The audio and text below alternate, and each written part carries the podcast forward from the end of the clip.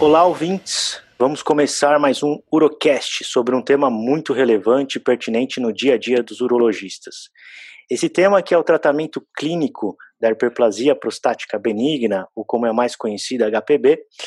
Eu sou Guilherme Andrade Peixoto, coordenador do Urocast em assuntos relacionados à urologia geral.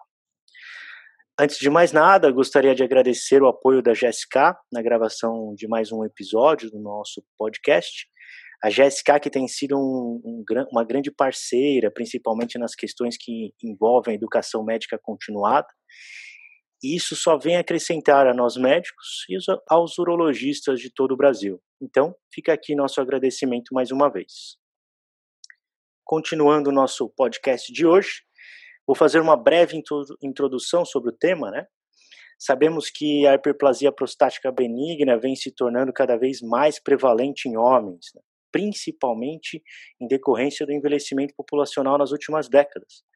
HPB hoje é quase que onipresente no homem envelhecido. Seu diagnóstico é histopatológico, tendo uma incidência já a partir dos 40 45 anos, atingindo cerca aí de 60% dos homens aos 60 anos, e até 80% aos 80 anos.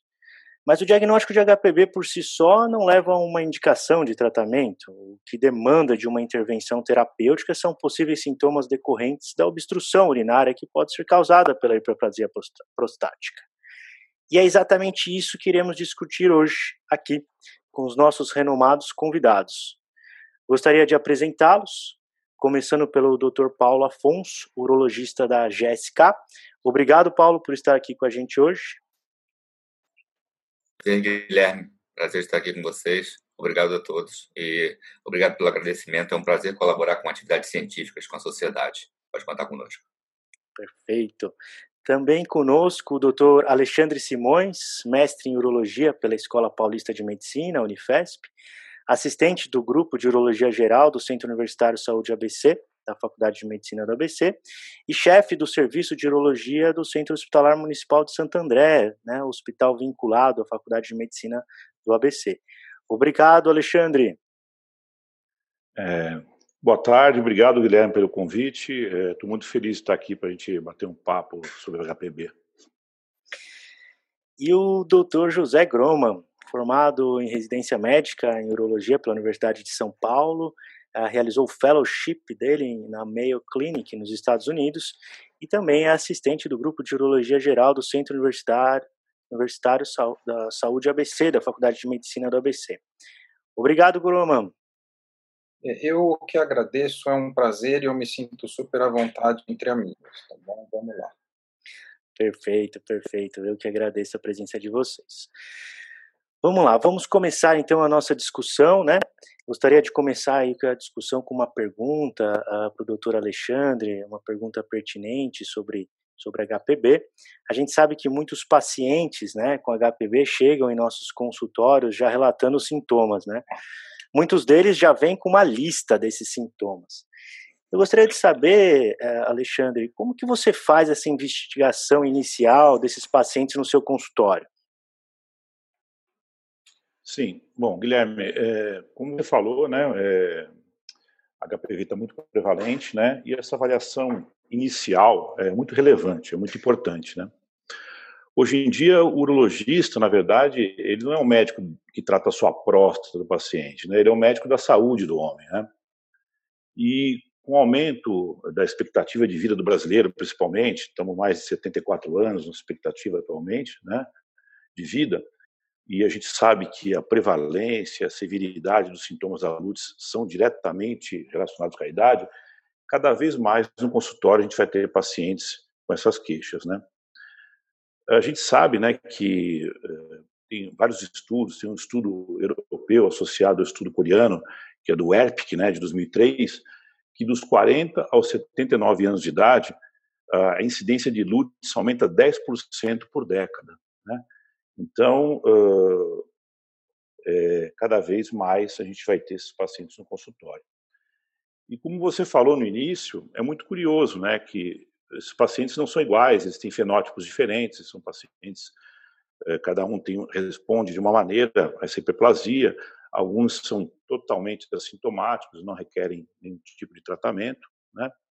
E outros vão ter um aumento volumétrico da próstata, uma dificuldade de esvaziamento vesical e com um espectro de sintomas aí muito variável, né? Bom, por outro lado, também a gente sabe que alguns pacientes aí, a minoria deles melhoram, né? Melhoram sem tratamento de forma espontânea, tá? Nos Estados Unidos, eles fizeram um estudo em 2012, o Platts, né, onde ele analisou em quase 10 mil americanos né, a incidência e a progressão da lútis nos americanos. Né.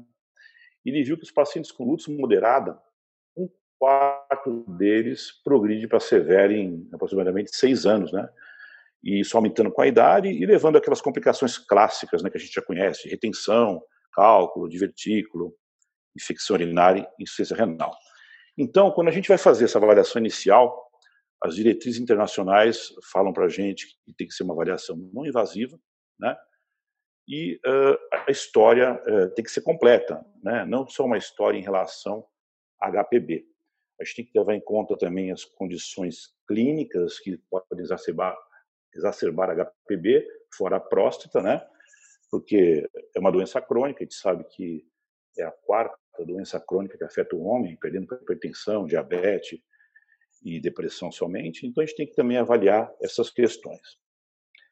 Em relação à história, que é, que é o que, a gente, que você me pediu para a gente falar, a gente tem que, em relação aos sintomas, né, é, procurar dividir os sintomas em armazenamento, esvaziamento, pós-miccionais, e é, uma outra questão é se nós vamos usar questionários ou não. Eu, particularmente, no consultório, eu costumo é, direcionar o questionário do AOA Simple Score, mais qualidade de vida, e algumas perguntas é, sobre função sexual, que me baseio naquele short form do IF5, né? Mas eu não dou para o paciente responder, eu, eu, faço perguntas diretamente ao paciente e eu tento uh, ter mais ou menos uma ideia desses, desses sintomas, para dividir né, que tipo de sintoma né, ele tem, e para me ajudar a quantificar, depois, se a gente precisar tratar esse paciente, poder acompanhar esse resultado. Outra coisa muito relevante é que se o paciente tiver, chegar com queixas de armazenamento, são queixas mais refratárias, com tratamentos mais difíceis né, de realizar, a gente tem que sempre uh, avaliar se não tem algum grau de poliúria, poliúria noturna, né? se ele urina mais que 33% do seu volume à noite. E quando ele tem essas queixas de armazenamento, eu sempre faço um, um pequeno diário miccional, que é a única ferramenta que a gente tem para poder avaliar a poliúria noturna, né? um questionário de três dias que já, já, já podemos dar o diagnóstico caso ele tenha. Aí o tratamento vai ser comportamental, análise de desmuspressina em casos, eh, em casos selecionados. outra coisa muito importante é investigar as condições clínicas que exacerbam a, a hiperplasia. Né? Primeiro, condições cardiovasculares, né? hipertensão e insuficiência cardíaca, porque isso aumenta a retenção líquida e aumenta os sintomas da lútis. Doenças neurológicas, Parkinson, AVC, esclerose múltipla, e principalmente a diabetes, né, e a síndrome metabólica, né. A diabetes, a gente sabe que diminui a sensibilidade da bexiga, a contração do detrusor, a gente vai ter uma glicosúria, a gente pode ter uma diurese osmótica. E a síndrome metabólica, existem vários trabalhos, existe um trabalho de 2016, o de Bello, ele relaciona a síndrome metabólica como fator de progressão da HPB. Então, cada fator da síndrome metabólica, o, a circunferência abdominal maior que 102, hipertensão, glicemia alterada, diabetes mellitus, uh, triglicéridos aumentado, HDL diminuído. Cada fator desse é um fator independente na progressão da, da HPB. A gente deve investigar também traumas, uretrites, se ele teve alguma instrumentação do trato urinário. E os hábitos, né? o álcool, a cafeína é muito importante nos sintomas eh, da lútis, tabagismo, atividade física e, finalmente, fatores dietéticos, né, como diminuição da gordura e aumento dos micronutrientes. Né? E a partir daí, depois dessa, é, dessa história, aí partiriam para os exames, que seriam os exames não invasivos, segundo os guidelines. Né?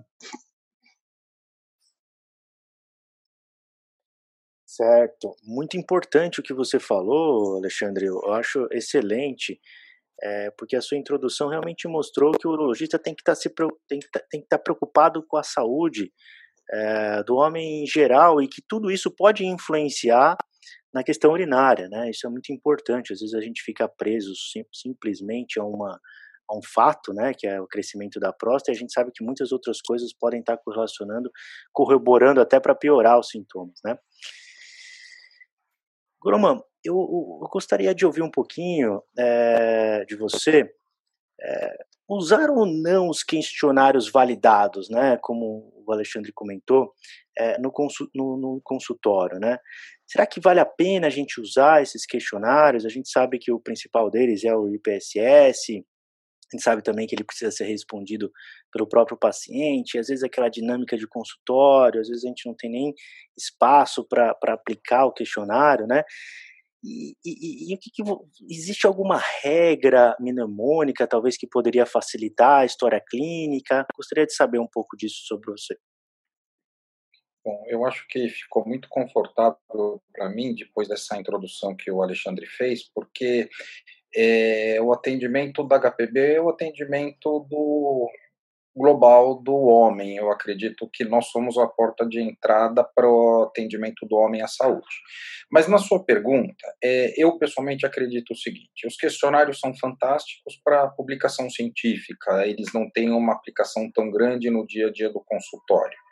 É, eu acho que, por exemplo, quando tem um paciente que obtém uma história, e eu não estou contente, quer dizer, ele não me esclareceu, eu não estou feliz com as informações que eu obtive, eu acho que o questionário pode tentar, aquele paciente que é mais prolixo, que eu preciso tentar colocar coisas mais objetivas, eu acho que o questionário pode ajudar, não é rotina, não é o dia a dia, eu não faço no consultório.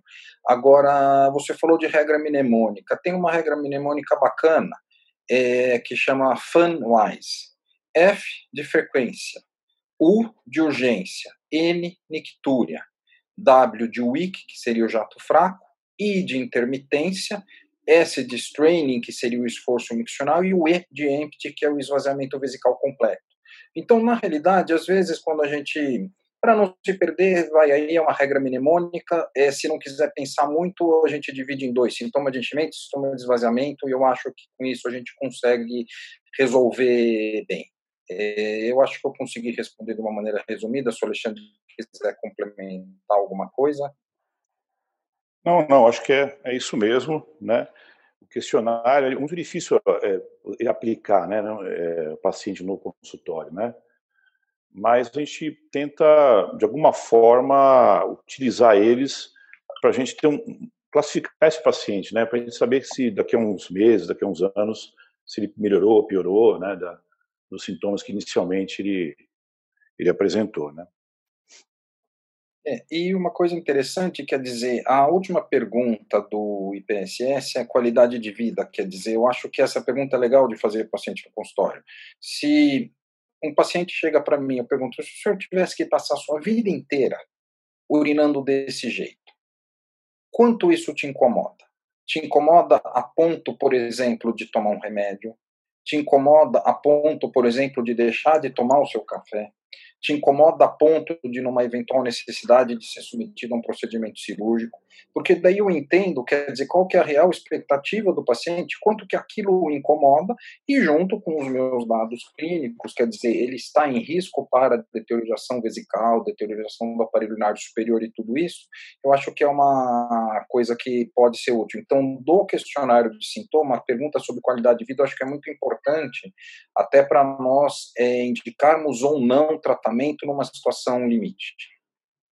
Certo, perfeito, perfeito. Eu acho que vocês foram muito bem. Eh, eu acho que é isso mesmo que a gente precisa no, no dia a dia do consultório. Importantíssima essa resposta de vocês. Paulo, uh, gostaria de fazer uma pergunta para você. Uh, dentre os exames auxiliares no diagnóstico, né? Quais você geralmente solicita no consultório? E existe algum padrão que a gente deve seguir nesses exames? Guilherme, é, Perfeito. É, resposta muito completa do Alexandre do, do Zé Grossman. É, perfeito. Em termos dos exames, vai depender um pouco. Tem os básicos que a gente solicita, orientados pelos guidelines, mas também podem ter alguns outros, dependendo da sintomatologia que esse paciente apresenta e que grau de evolução do HPV já ele já está comprometido. É, se ele já vier com, com sem exame algum, na básico, uma, uma fluxometria pode ser feita no consultório. Tem colegas que tem, tem locais, por exemplo, aqui no Rio de Janeiro, tem locais difíceis de fazer os colegas que não fazem no consultório. Então, tem um consultório ajuda muito, é, e isso normalmente os colegas aprendem até particular, convênio fica com grande dificuldade. E, o, claro, nós temos que ter uma, uma, uma ecografia para ver essa parede da bexiga, para ver a próstata, o volume pós-miccional, espessura da parede, caso a ultrassonografia seja, seja bem realizada, e podemos ter esse parâmetro. É, um exame de urina, claro, exame de sangue, o PSA, para o follow-up do paciente. Outros exames complementares dependeriam da, de, da gravidade do estágio da HPV desse doente no momento. Então, inicialmente, para avaliação do LUTS, seriam esses exames. Não sei se o José e o Alexandre gostariam de fazer algum complemento. É, eu queria fazer uma pergunta. É, micção assistida. É das antigas, mas o que, que, que vocês acham? Eu acho assim, Groma. Eu acho que o tratamento comportamental, você está falando, né? Não, estou falando micção assistida. assistida. Eu não tenho fluxometria disponível ah, em todos sim, os lugares sim. eu trabalho. Então, eu pegar, eu pergunto para ter ideia da força do jato urinário, tem aqueles gráficos onde tem o, pé, o paciente urinando, ele está urinando no pé, mais para frente, no vaso ou na parede, né, para ter ideia do fluxo, ou assistir o paciente urinando. Eu que tenho diversos parte. colegas que fazem essa prática, que não tem, que não tem fluxometria e fazem assistida. Mas é, é, é você tem que ter muita vivência, né, o hábito identificar se o paciente tiver, tem que estar confortável com a situação.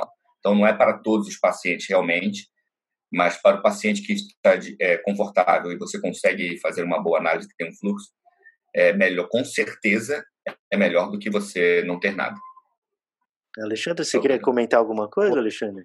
Não, é que assim, é, pelo menos aqui em São Paulo, a gente tem bastante dificuldade de conseguir uma urofluxometria livre, né? Tanto na parte pública, né? Até em consultórios, né?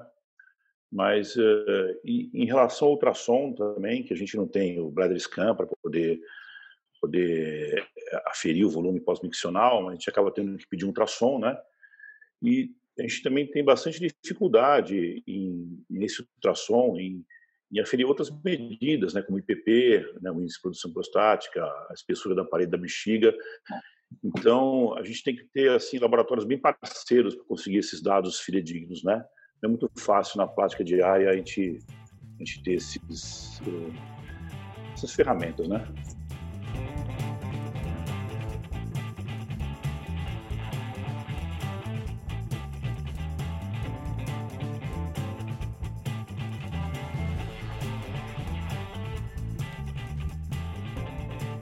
Certo, e continuando um pouquinho o nosso, nosso debate aqui, Bruma, gostaria de fazer uma outra pergunta para você, né? É, pensando que a gente já passou e o paciente já veio, a gente tirou uma boa história dele, conseguiu fazer os exames, a gente chegou ao diagnóstico realmente de uma obstrução infravesical por HPB. Queria ouvir um pouco de você, qual que é o paciente ideal para iniciarmos o tratamento medicamentoso, né? E, e, uma vez instituído esse tratamento medicamentoso, é, quais as possibilidades de medicamentos que a gente tem disponível no mercado hoje? É, eu acho que passou uma coisinha da propedêutica. É, a gente sempre precisa descartar câncer de próstata para esses pacientes. E isso talvez influa a decisão, então influencia a decisão. Por exemplo, é, eu acredito que o paciente para tratamento medicamentoso de HPV seja um paciente que tenha sintoma. É muito difícil convencer um paciente a se medicar se ele não estiver sentindo nada. Então, ele precisa ter algum grau de sintoma. Que ele não tem as indicações clássicas de tratamento cirúrgico de HPB, como calculose vesical, infecção urinária refratária, hematúria de causa prostática, descartado tumor vesical, que ele não tenha deterioração do trato urinário superior, quer dizer que ele seja um paciente que ele seja passível de tratamento medicamentoso e não passível de tratamento medicamento, é, não de tratamento cirúrgico que ele não tenha contraindicação aos componentes da fórmula, que nós vamos conversar um pouquinho mais para frente, e que talvez o tratamento medicamentoso não me atrapalhe num futuro é, alguma outra situação. Entre as opções medicamentosas para o tratamento da HPB, no passado nós tínhamos os fitoterápicos, que muitas vezes, é, talvez, eu não sei, eu não acredito muito, mas alguns pacientes comentam que ficam melhores, o mecanismo de ação não é totalmente esclarecido. Depois disso, nós temos os alfa-bloqueadores, desde os seletivos até os super seletivos. Tomar cuidado com os alfa-bloqueadores para pacientes mais idosos, porque na realidade existe uma entidade, alguns deles eles caem, eles têm queda, então a gente precisa tomar cuidado, eventualmente conversar com o cardiologista para poder adequar, mas é uma medicação fantástica, lembrar dos pacientes que vão ser submetidos à cirurgia de catarata por causa da síndrome da íris flácida. É, mais que o alfa-bloqueador, nós temos os inibidores de 5-alfa-redutase, como a finasterida ou a dutasterida, que podem ser usados de maneira isolada ou em conjunto com os alfa-bloqueadores. É, a inibidor de fosfodiesterase 5, a tadalafila, pode ser usada também para tratamento de sintoma. E para os pacientes com sintoma de enchimento, quer dizer, aqueles pacientes que têm urgência, etc., eventualmente antimuscarínico, alguma coisa nesse sentido. Lembrando que um paciente que esteja numa situação de obstrução quase descompensada e se usar um antimuscarínico, eu poderia predispor a aumento de volume urinário até retenção urinária. Quer dizer, de verdade eu tenho uma gama muito grande de opções medicamentosas. É, eu tenho muita simpatia pelo tratamento combinado para aqueles pacientes que eu acredito que são candidatos a tomar o remédio por mais tempo, porque eu consigo, de uma certa maneira, é, talvez mexer com a história natural da doença. Certo. E, e, Alexandre, a gente pensando nessas, nessas, nessas medicações todas, todas essas possibilidades terapêuticas, né? Eh, o uh, que, que você acha, né, com relação aí, entra com o que, que o que, que faz você escolher entre entrar com uma medicação combinada ou uma simples no começo do tratamento, né? Há alguma distinção aí de parâmetros para poder escolher entre uma ou outra? Você tem alguma alguma coisa a acrescentar para a gente para isso?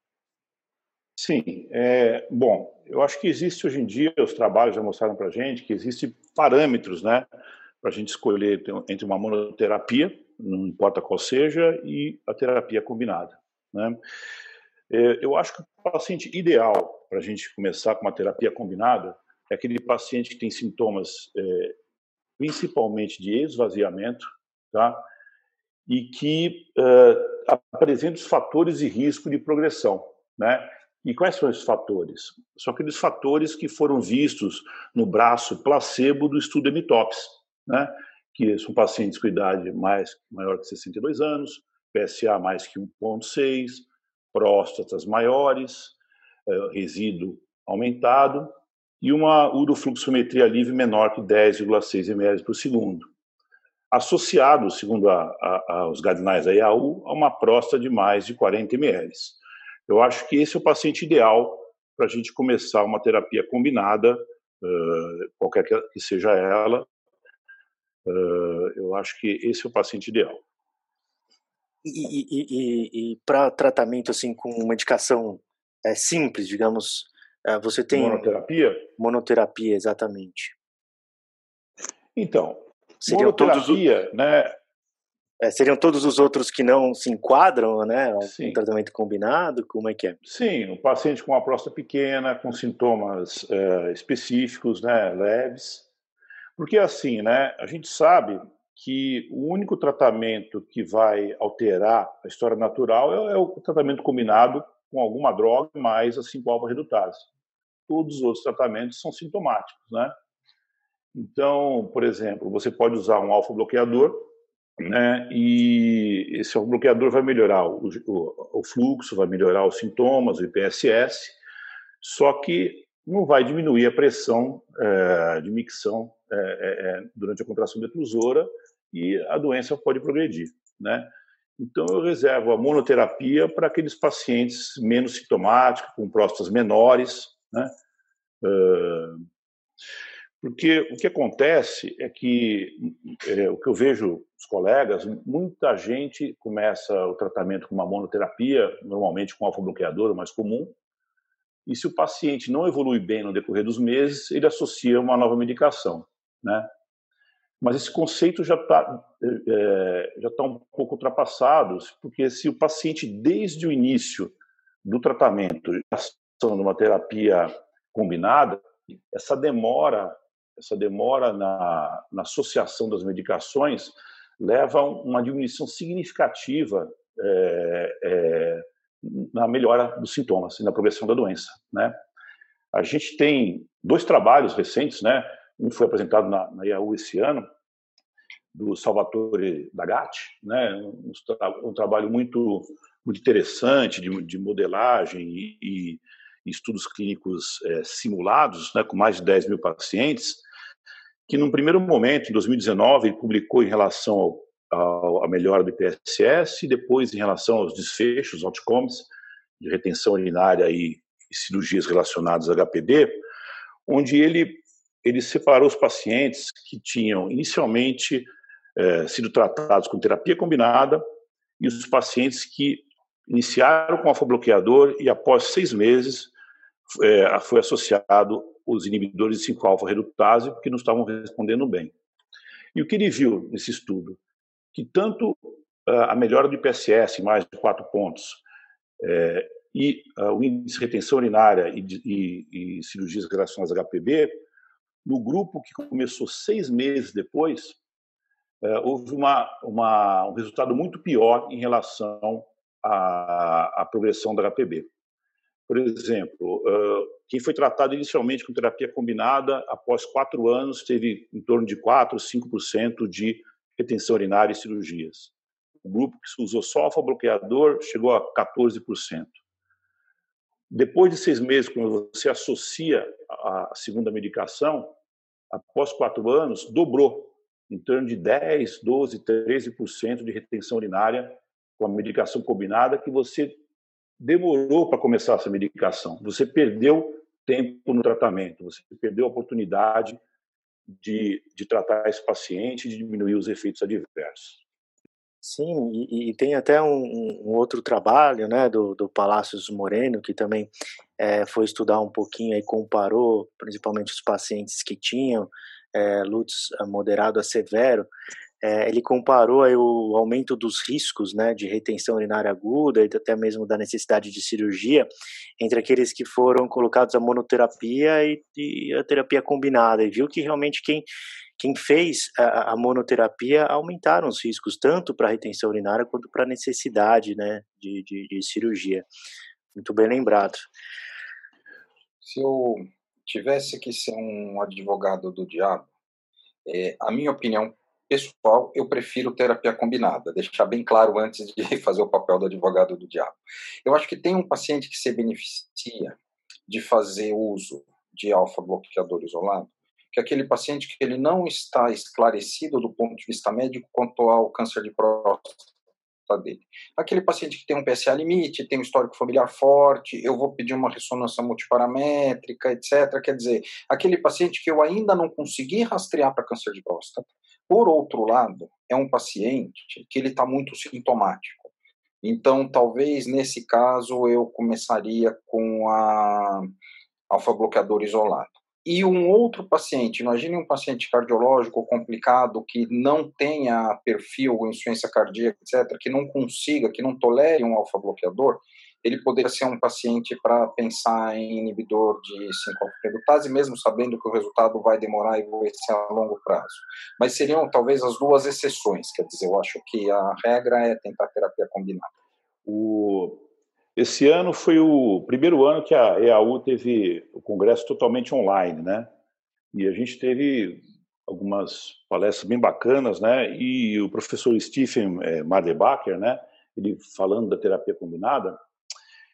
Então, ele sempre começa com alfa-bloqueador e com, e com inibidor de 5-alfa-redutase, é, quando o paciente se encaixa no perfil, né? Só que é, o que ele troca sempre é o alfa-bloqueador. Por exemplo, o paciente tem mais sintomas de armazenamento, então ele vai trocar por antimuscarínico. Se tem um, um resíduo pós-miccional aumentado, ele vai usar um beta-3 agonista mais inibidor de 5-alfa-redutase.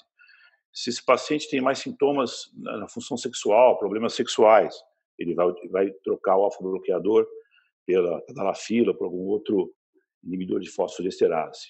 Só que o que ele fala sempre é que é, ele nunca muda o, inibidor de 5-alfa-redutase, porque ele é a única medicação que vai interferir, que vai alterar uh, o desfecho final, né? Então, essas terapias combinadas, com dois ou três medicamentos, ou até quatro medicamentos, ele considera que um deles sempre tem que ser o inibidor de 5-alfa-redutase.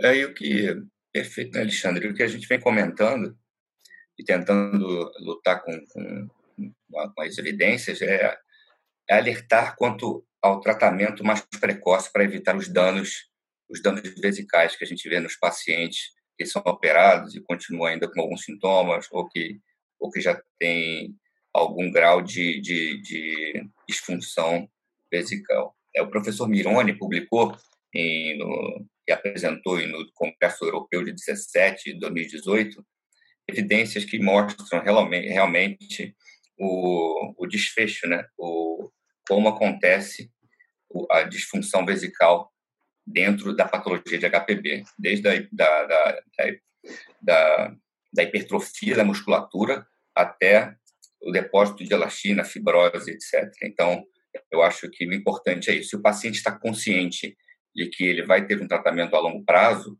sim, ele, ele é um paciente que está suscetível à terapia combinada. Caso seja um paciente que, que é um paciente que não, não queira um tratamento a longo prazo, é um paciente que provavelmente deve ser submetido à cirurgia, justamente porque a gente não pode deixar ele ficar é, progredindo sem nenhum tratamento. E esse é o grande perigo, às vezes, do alfa-bloqueador, que o paciente melhora sintomatologicamente e, às vezes, vai progredindo lentamente sem, sem a gente observar. Por isso que é importante a gente ficar sempre de olho também no volume prostático, no volume prostático, que pode ir crescendo aos poucos durante o ano. Concorda? É, é, esse, você falou muito importante, né? Porque a aderência tratamento é muito importante, né? Se o paciente não vai tratar com, eh, de seis meses a dois anos, não adianta a gente dar inibidor de alfa-redutase, 5-alfa-redutase, né? A gente tem aquele trabalho clássico do, italiano do, do Luca Singolo, né? Sindolo, que ele viu que após eh, um ano a aderência é muito pequena, tanto na monoterapia quanto na terapia combinada, chegando de 8% a 35% em um ano, muito baixa, né? No consultório eu não vejo uma aderência tão baixa, mas eu acredito que no setor público deva ser igual a isso, né?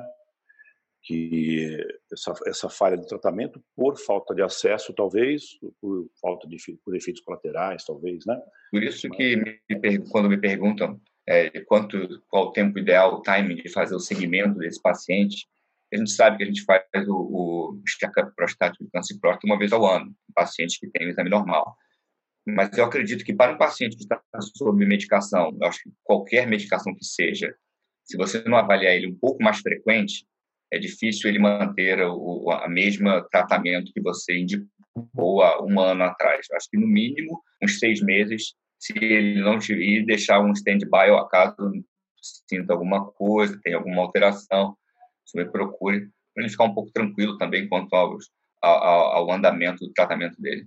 Talvez uma informação é, no que diz respeito à expectativa do paciente. Sim. Porque eu sei quando estou fazendo a terapia combinada que é por toda a vida às vezes o paciente acha que não. Então, muitas vezes eu converso com ele e explico, falo, olha, esse remédio é muito bom, ele muda a história natural da doença, mas é uma medicação por toda a vida. E nesse momento, se ele me perguntar é, e as outras opções de não medicá-lo poderiam ser, mesmo que não tenha indicação clássica, o tratamento cirúrgico, mesmo que ele não tenha calculose vesical, retenção urinária, hematura, infecção, etc. Porque um paciente ele pode chegar e falar assim, para mim tomar remédio por toda a vida não seria uma boa. Então, eu acho que é importante o paciente ser orientado que há um tratamento para sempre. Com certeza, o importante é, é, preservar a qualidade de vida. Quando comentava no início a importância do, do, questionário do IPSS, principalmente a pergunta sobre qualidade de vida, isso é muito importante. Então, quando o paciente vem naquela consulta inicial, que nós inicialmente vamos tratar os sintomas, pois ele, ele ainda não tem todos os exames para identificarmos fatores de progressão, quando ele retorna em três semanas a um mês com os exames, é nesse momento que nós identificamos se o tratamento é, é, clínico inicial, sintomatológico, fez, fez é, é efeito. Se esse paciente volta com o tratamento é, é, já com nenhum efeito, eu acho que dificilmente você adicionar um inibidor da 5-alfa-redutase vai melhorar a qualidade de vida desse doente. Então, já até um teste terapêutico bom no início ser feito justamente nesse tempo entre você tratar e ele retornar com os exames. Vocês fazem isso normalmente? Eu acho que depende do paciente, porque aquele paciente que chega para nós oligossintomático para rastreamento, mesmo que no exame clínico eu perceba que ele tem um toque, ou na pergunta dirigida, ele fala que ele está ótimo, que ele passaria a vida inteira urinando bem. Daí eu pergunto para ele, da esposa fala: Não, doutor, ele acorda 10 vezes à noite para urinar. Ou ele não aguenta ver um filme no cinema que ele tem que sair no meio. Ou ele se urina quando está chegando em casa, faz xixi na, na garagem do prédio, etc. Quer dizer, o paciente não valoriza o sintoma, mas ele tem. Então, acho que depende muito. Se o paciente tiver sintoma, é, sair medicado da consulta enquanto espera os exames não é uma má ideia. A gente talvez tenha o problema da coleta do PSA se eu for usar a terapia combinada, é uma coisa que eu preciso até combinar. Eu posso até falar para ele, olha, é, colhe o exame de sangue daqui a alguns dias, porque eu vou examinar, ele está recém-tocado, ele também não pode fazer o exame de PSA no dia seguinte. Espera uns dias, colhe o exame de sangue e já começa a tomar o remédio para voltar comigo, mas eu acho que sim, é uma boa medicar para sentir como é que as coisas vão ficar para o paciente sintomático. É, mas nesse primeiro momento, eu, eu acho que eu não entraria com o combinado, justamente por isso, por alterar o PSA e a gente não saber se, na verdade, ele tem os fatores de progressão. Tudo bem que o toque já pode dar um direcionamento, mas eu iniciaria somente tratamento mais sintomático, justamente para ele ter, ver se tem uma resposta ou não, e depois a gente fazer uma análise de, de se ele está com, como está o volume dessa próstata, a parede dessa bexiga, e conversar um pouquinho com ele mais sobre tratamento definitivo com os exames na mão. Normalmente essa é a conduta que eu tomo. Aproveitando também, é, a gente sabe que, tem, que tem associado né, o uso do, da medicação os custos dela também. Né? A gente a gente fica isso ficou muito mais evidente quando por exemplo a gente está tratando no sistema único de saúde uh, muitas vezes a gente tem aí de, diversas cidades, né? Aqui na capital, ainda a prefeitura distribui um ou outro medicamento, né? Isso quando não falta, mas a gente tem no interior, às vezes até nos outros estados no resto do país, onde o, o paciente não tem o medicamento disponível, né? Na rede pública e ele precisa comprar, né? E eu acho que isso também acaba influenciando de certa forma a decisão né, da escolha da continuação do tratamento é, é, clínico, né, terapêutico, ou partir logo para uma cirurgia. Às vezes a gente não tem outra escolha, o paciente não consegue comprar, a gente tem que acabar operando o paciente por isso, né? Sem dúvida alguma, o custo, se ele está influenciando na, na, na complacência do paciente, na adesão, isso já é um motivo de falha do tratamento. Então, com certeza, outra, é, outra técnica, provavelmente cirúrgica, deverá ser feita nesse doente. É, o, o, que não pode é esse paciente começar a continuar progredindo e essa bexiga ter riscos de ter deteriorização no futuro.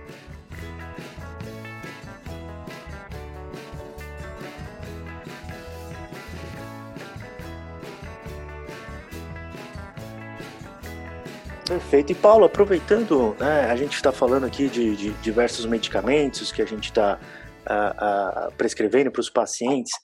Eu queria conversar um pouquinho também sobre. É, a gente tem aí no, no European, teve um trabalho muito interessante apresentado, né, um trabalho do, do Horborn, é, falando um pouquinho sobre os efeitos adversos né, da, da terapia combinada. É, ele foi avaliar aí a, a, função erétil e os distúrbios ejaculatórios a, a, a longo prazo Uh, gostaria que você falasse um pouquinho, não sei se você tem conhecimento desse trabalho, falasse um pouco para a gente dos efeitos colaterais que a gente que é esperado aí, o que, que a gente pode fazer para revertê-los. Claro, Guilherme. É, sim, eu já li esse trabalho, é bem interessante. E os eventos adversos mais comuns apresentados foram os, os eventos adversos sexuais. Dentre eles, quais componentes foram mais agravados? O estudo mostrou que foram o componente ejaculatório. E aí as duas drogas, tanto a, o inibidor, no caso desse estudo em, em questão, foi utilizado a dutasterida, e eram pacientes é, sexualmente ativos. Então, o, é, o, o mais, o, o, domínio mais afetado foi o ejaculatório. Como eu disse, as duas drogas têm sua culpa. A dutasterida, é, por si, pode reduzir um, em torno de 20% a 30% o volume ejaculado produzido.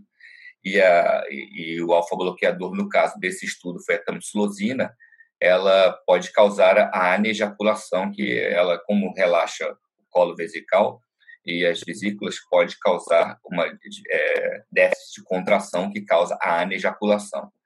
É, então, sim, foi esses sintomas, mas também ocorreu é, em menor escala é, diminuição do libido, é, disfunção erétil.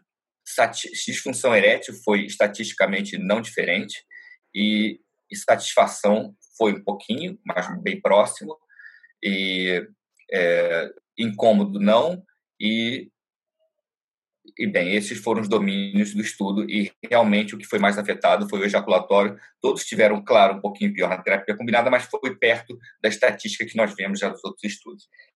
Então, é, agora, o paciente que apresentou evento adverso sexual, o paciente iniciou a terapia combinada, tá?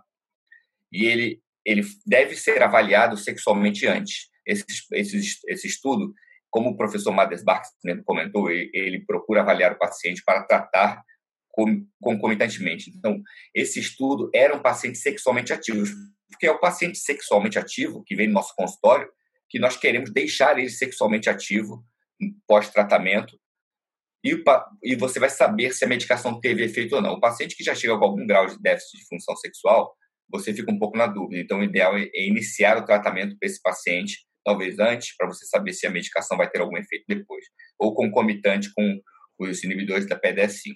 Agora, e se esse paciente está nesse momento, ele chega no nosso consultório e ele comenta, doutor, é, eu, eu faço uso do inibidor da PDE5 é, sob demanda. A hora que eu vou ter uma relação, eu utilizo. Prescreve o tratamento combinado e diga para ele continuar fazendo a mesma coisa. E quando ele retornar, vai saber se houve piora ou não.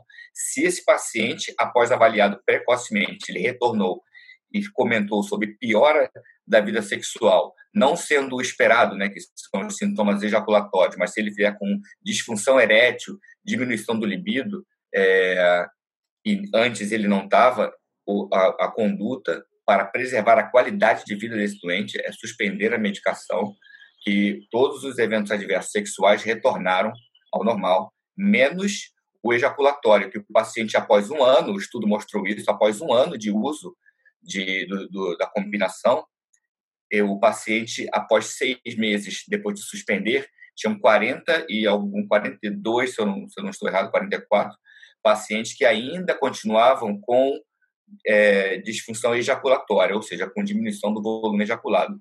Nenhum outro componente permanente, é, ainda presente, apenas o ejaculatório. E todos os pacientes que tiveram é, disfunção erétil, após suspender, não houve mais disfunção erétil, ou seja, não houve nenhuma persistência. Então, a minha conduta é: se o paciente não tinha disfunção, apresentou, suspende.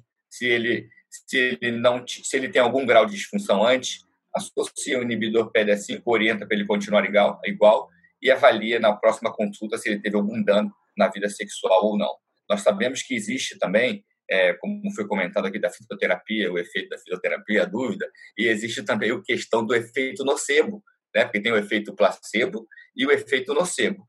Então, realmente, na vida real, existe aqueles pacientes mais suscetíveis ao efeito nocebo. Então, é, deve-se conversar com o paciente, orientar que esta, a, a, a, isso acontece em poucos casos, mas caso aconteça com ele, ele retorne e converse. Tem médicos que preferem não comentar e esperar ele retornar para, para, para dizer se houve algum impacto ou não, bem, aí a conduta é de cada um. Eu, normalmente, eu, eu oriento que pode causar algum, algum pequeno dano, um percentual pequeno de paciente, mas caso ele tenha, ele retorne e, e nós é, fare, conversamos sobre a terapia.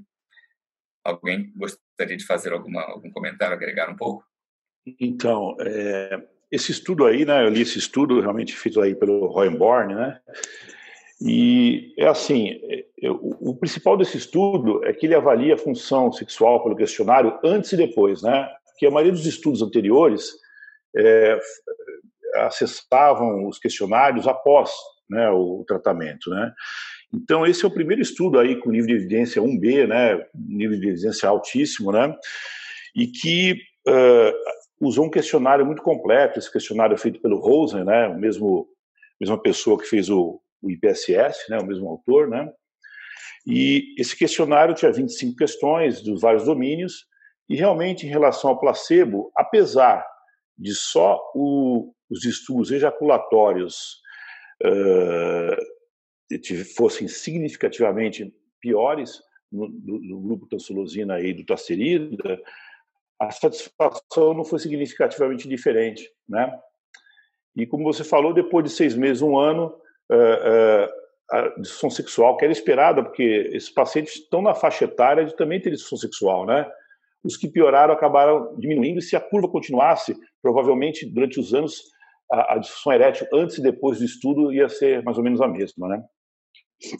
Eu acho que, no que diz respeito ao distúrbio ejaculatório, eu tenho muito cuidado e eu gosto de conversar com os pacientes antes, porque a gente sabe que ela pode ser permanente, quer dizer, alguns pacientes depois de usar inibidor de 5-alfa-redutase, mesmo depois de encerrar a medicação, eles persistem com a queixa do distúrbio ejaculatório.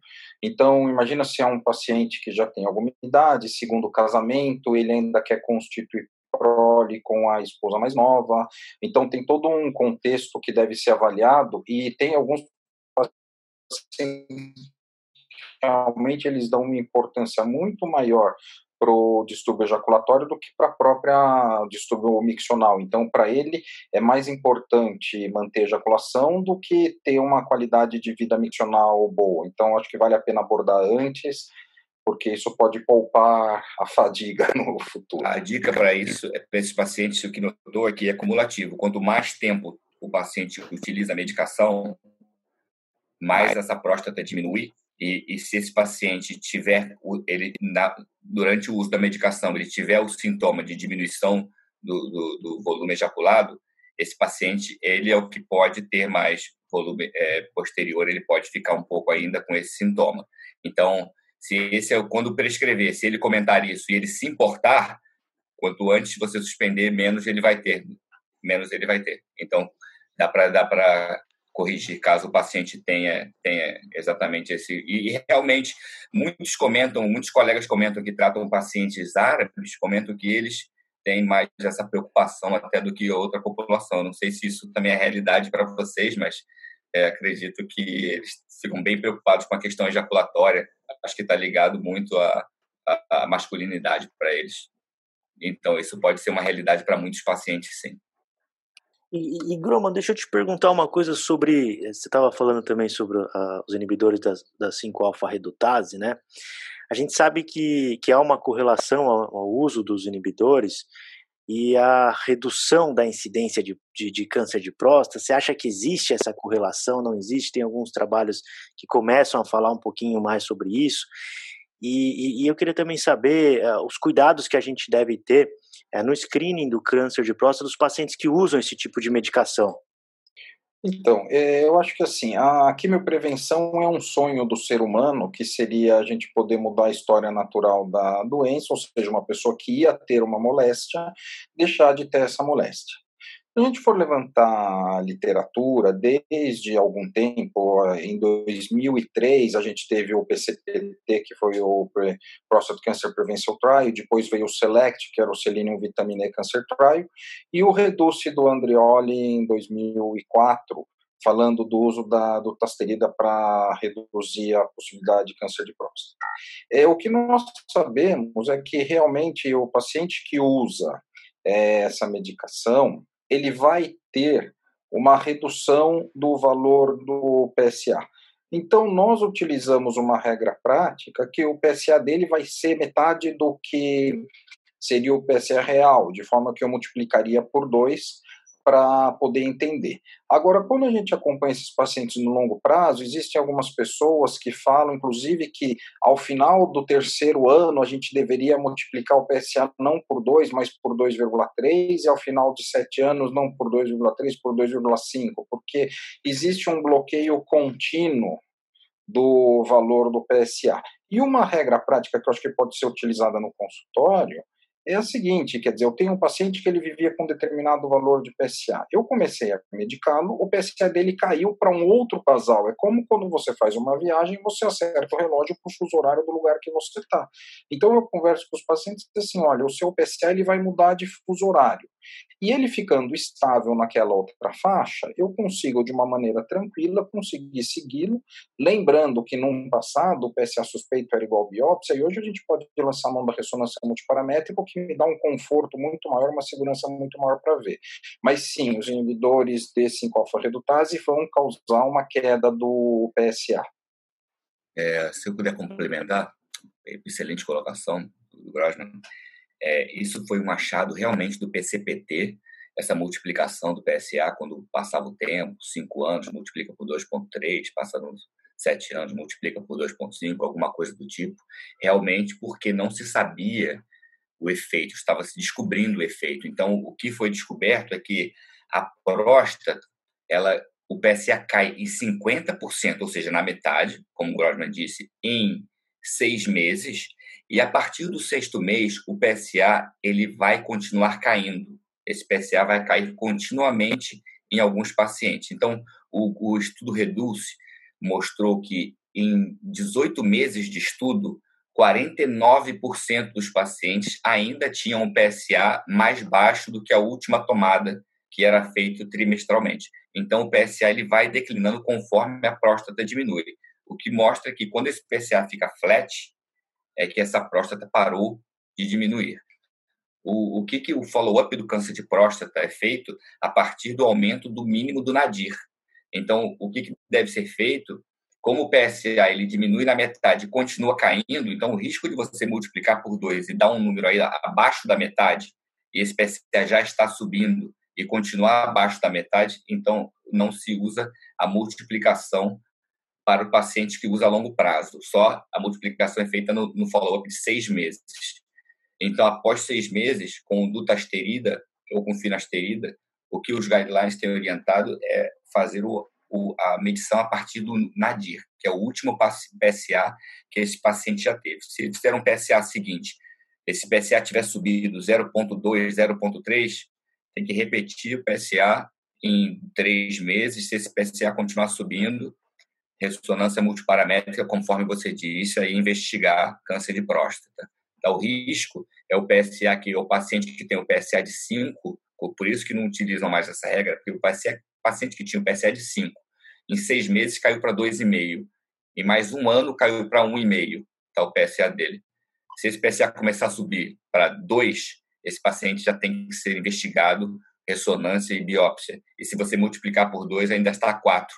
Isso tem, tem saiu até um estudo recente mostrando que isso foi um erro, que teve um diagnóstico tardio. Então, é, esse é um alerta até que eu peço para que façam para os colegas clínicos, principalmente, que têm pacientes que, que seguem utilizando os inibidores da 5-alfa-redutase, para fazer o, o segmento a partir do PSA mais baixo que esse paciente já teve, ou seja, o último, na verdade. Se aumentar, avaliar com paciência, ou seja, se o paciente suspendeu ou não a medicação, também é um dos motivos do PSA subir.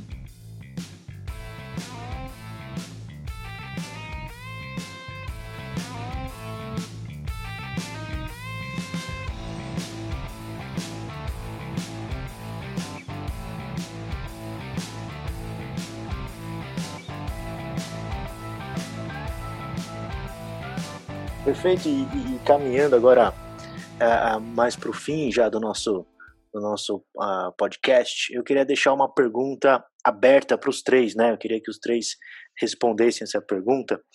E eu queria saber como saber a hora né, que o tratamento clínico é, não está sendo mais eficaz. Né?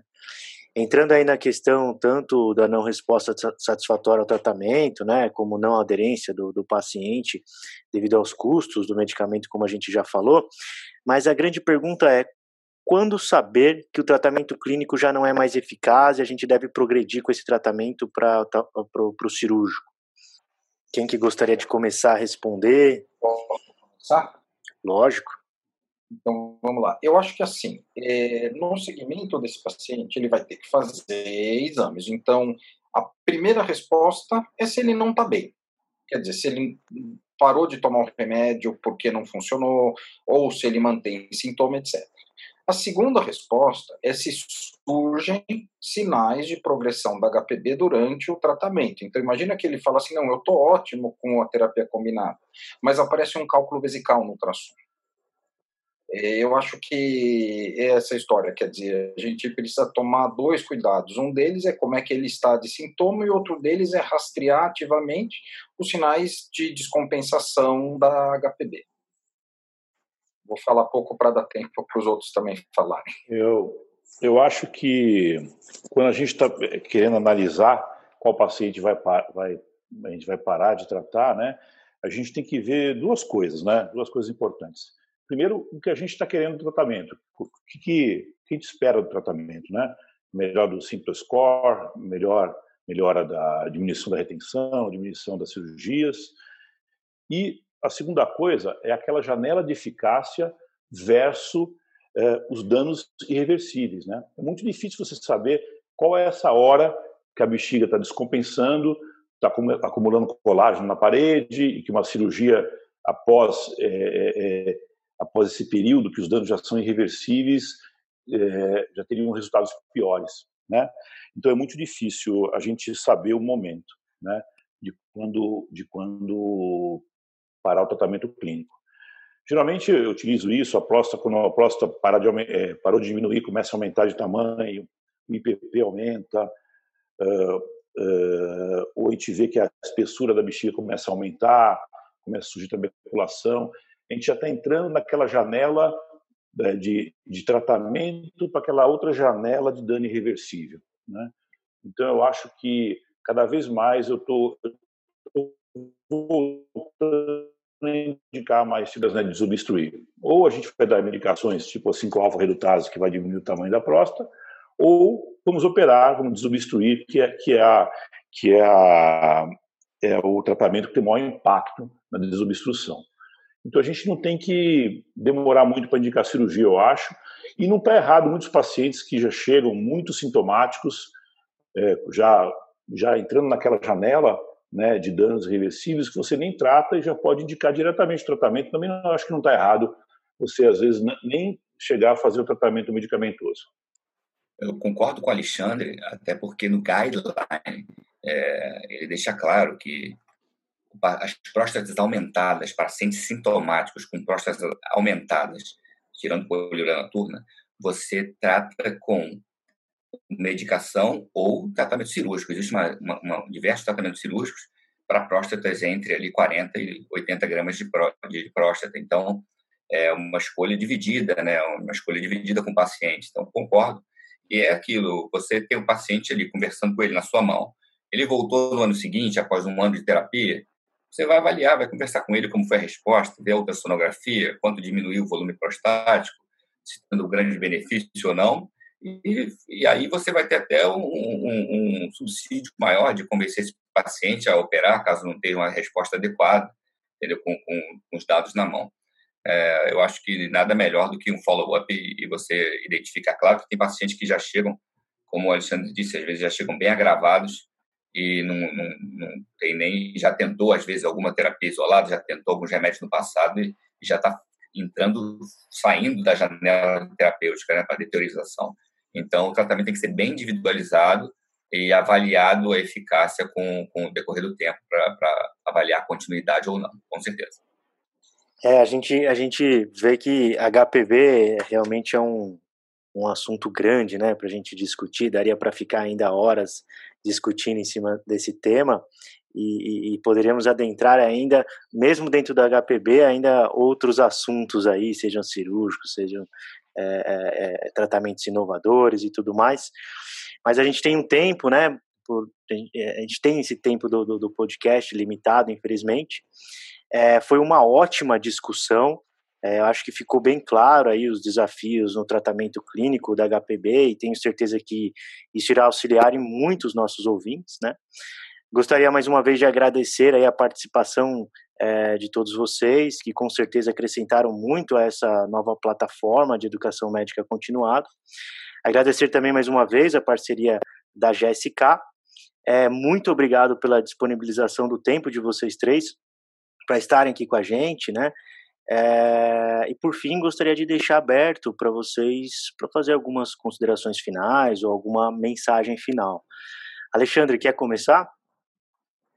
Eu queria agradecer o convite aí, foi muito, muito bacana essa conversa que a gente teve, né?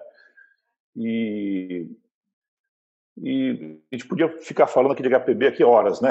Pena que o tempo é curto, mas eu acho que tendo novos temas aí, a gente pode continuar em novos podcasts aí. Agradeço muito é, pelo convite. Groman, queria falar alguma coisa? Eu queria. Eu vou, eu vou para um lado mais filosófico a, a medicina ela progride nas catástrofes. Né? Então, a medicina de trauma progrediu nas guerras. E nós estamos aprendendo nessa pandemia a nos encontrar à distância, novos métodos de educação continuada. Então, nós estamos aprendendo a ensinar, estamos aprendendo a aprender à distância. Então, quer dizer, é, eu agradeço muito o convite, eu fico muito contente e que a gente aprenda a viver nesse mundo novo, né? Paulo, gostaria de falar alguma coisa? Obrigado, Guilherme. Gostaria de agradecer também ao, ao bate-papo aqui com os amigos, Alexandre e José Bruno.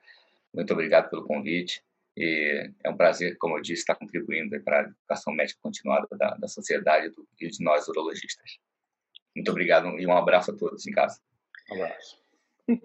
Perfeito. Gostaria também de agradecer a todos os ouvintes é, fiquem atentos aos nossos próximos episódios que publicamos semanalmente.